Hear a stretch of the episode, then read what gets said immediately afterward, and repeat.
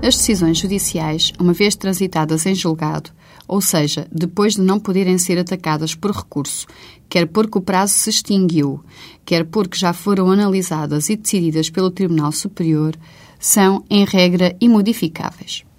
No entanto, no âmbito da jurisdição da família e dos menores, esta regra sofre exceções, já que as decisões, sejam elas tomadas por acordo, sejam tomadas por sentença, são suscetíveis de ser alteradas, mesmo após o decurso do referido prazo de recurso e mesmo depois de terem sido analisadas e decididas pelo Tribunal Superior. Para que tal aconteça, é necessário que entre a decisão tomada e o pedido de alteração se verifiquem alteração das circunstâncias que estiveram subjacentes à fixação do regime ou quando se verifica a existência de circunstâncias anteriores à mesma decisão, mas que não tenham sido alegadas por ignorância ou por outro motivo ponderoso.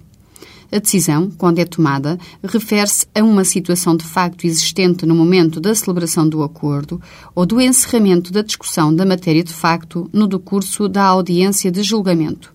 e por isso não lhe pode ser indiferente uma alteração ocorrida posteriormente, podendo deixar de valer quando se alteram os condicionalismos de facto em que a mesma decisão foi proferida.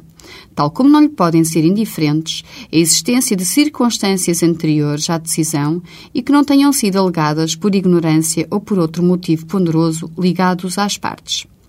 Esta exceção ao princípio da imutabilidade das decisões judiciais tem como fundamento o facto de as mesmas respeitarem as relações jurídicas especiais, evolutivas e respeitam a ex-cônjuge ou aos filhos, e poderiam perder a sua autoridade e eficácia e mesmo tornarem-se injustas se não pudessem adaptar-se e acompanhar a evolução da vida que regulam.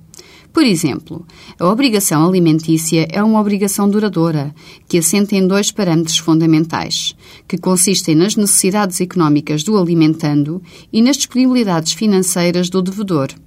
Ora, qualquer destes dois fatores pode alterar-se. Por isso, a lei permite que o quantitativo da prestação se adapte, a cada momento, às necessidades de quem os recebe e aos meios de quem presta os alimentos. E quer estes respeitem aos filhos, menores ou maiores de idade, quer respeitem aos ex-cônjuges.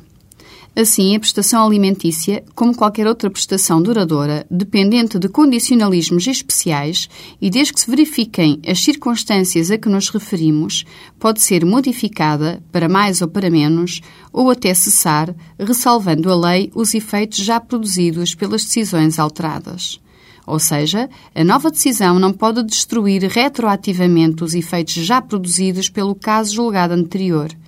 pelo que se impõe afirmar que o novo acordo ou a nova decisão tem que respeitar apenas a obrigação que exista a partir da sua data.